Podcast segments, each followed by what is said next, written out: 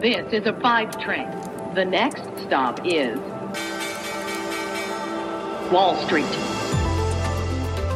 Guten Morgen und hallo zu euch nach Deutschland. Herzlich willkommen zu Wall Street Daily, dem unabhängigen Podcast für Investoren.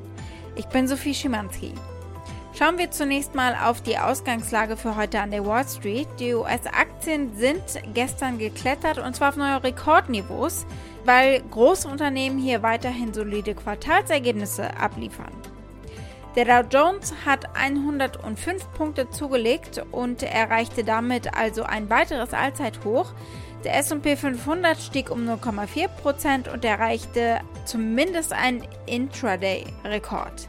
Der Tech-Index Nasdaq Composite notierte 0,3% im Plus. Ja, und auch in Frankfurt war bei euch gute Stimmung. Dem DAX ist am Dienstag der Sprung über die Marke von 15.600 Punkten gelungen. Zum Handelsschluss notierte er 1% im Plus. Und der DAX könnte damit jetzt seine Jahresendrallye begonnen haben. Und damit geht's zu meiner Kollegin Annette Weißbach von der Frankfurter Börse. Guten Morgen, Sophie. Heute schauen wir auf die Aktie der Deutschen Bank, der TUI und der Deutschen Post. Also viel Einzelwerte und viel spannende Geschichten.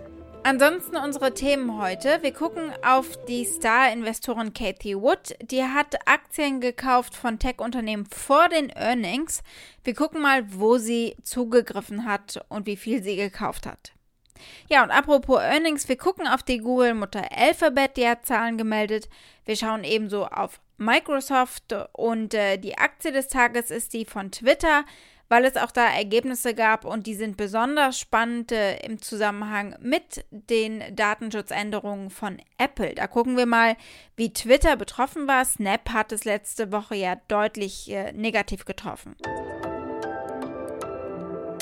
Soweit die wichtigsten Themen der heutigen Ausgabe. Als Pioneer hört ihr die kompletten Folgen in unserer App oder auf unserer Website thepioneer.de. Wenn ihr noch kein Pioneer seid, könnt ihr euch da direkt anmelden. Damit unterstützt ihr unabhängigen Journalismus und ihr haltet unsere Angebote werbefrei.